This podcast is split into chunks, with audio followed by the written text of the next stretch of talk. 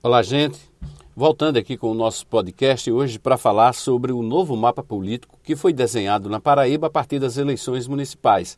Já estamos aí praticamente há um mês depois do primeiro turno, onde foram eleitos prefeitos, vereadores, ficando restando apenas a capital João Pessoa, que realizou o segundo turno na disputa entre os dois candidatos classificados, que foram Cícero Lucena, do Progressistas, e Nilvan Ferreira, do MDB. Mas, no geral, essa eleição de Cícero Lucena não mudou muito no aspecto político a aparência desse mapa traçado a partir das eleições municipais. Isso porque, se a gente olhar a eleição de vereadores e prefeitos nos outros 200 e 222 municípios da Paraíba, vamos ver que, na grande maioria dos municípios, absoluta maioria, o eleitorado preferiu preferiu a experiência, preferiu a manutenção do status quo desse momento político, ou seja, trouxe para perto de si a segurança de gestões mais experientes, de gestores e ex-gestores que já ocuparam cargos de importância, que são referências políticas em suas cidades, para que eles possam governar pelos próximos quatro anos. Serão anos difíceis, esperamos que sejam anos de pós-pandemia, mas o governo municipal tem pela frente vários desafios, principalmente em relação à geração de emprego e renda e assistência às famílias numa maior etapa de vulnerabilidade. E isso, um prefeito, um gestor mais experiente pode dar uma contribuição mais eficiente na resolutividade das questões com políticas públicas. A gente pode citar, por, por exemplo, alguns colégios eleitorais importantes no estado, espalhados por todas as regiões geográficas. Começando lá pelo lado oeste, em Cajazeiras, nós temos aí José Aldemir Meireles, que se manteve no poder. Nós temos em São Bento Jarques Lúcio, que também foi reeleito. Em Souza, Fábio Tairone, outra reeleição. Em Patos, que vivia e vive ainda uma situação delicada financeiramente, politicamente, administrativamente.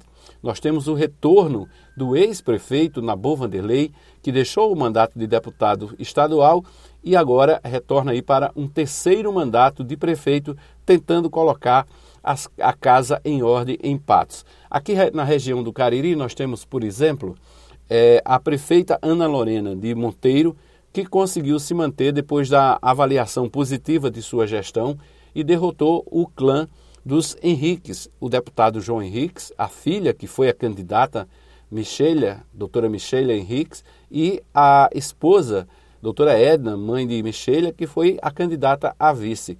Mas Ana Lorena se manteve nessa reeleição e isso prova que o eleitorado também não preferiu arriscar nesse momento e preferiu manter a liderança dessa prefeita, uma nova prefeita, né, uma prefeita jovem, mas que conseguiu aí com os índices bons de popularidade manter sua reeleição.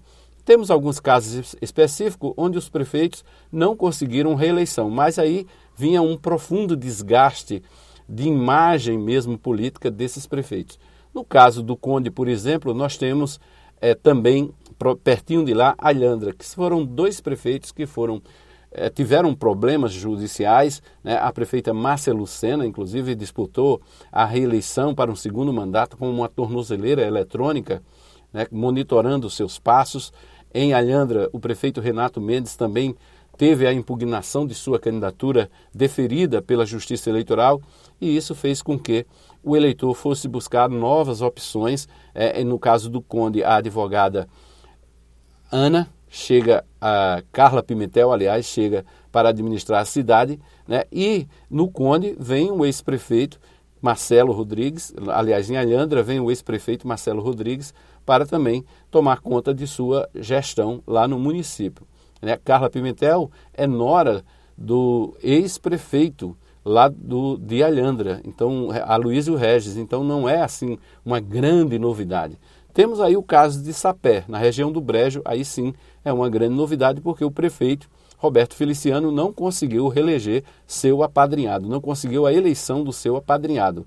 E surge aí com força o nome do Major Sidney.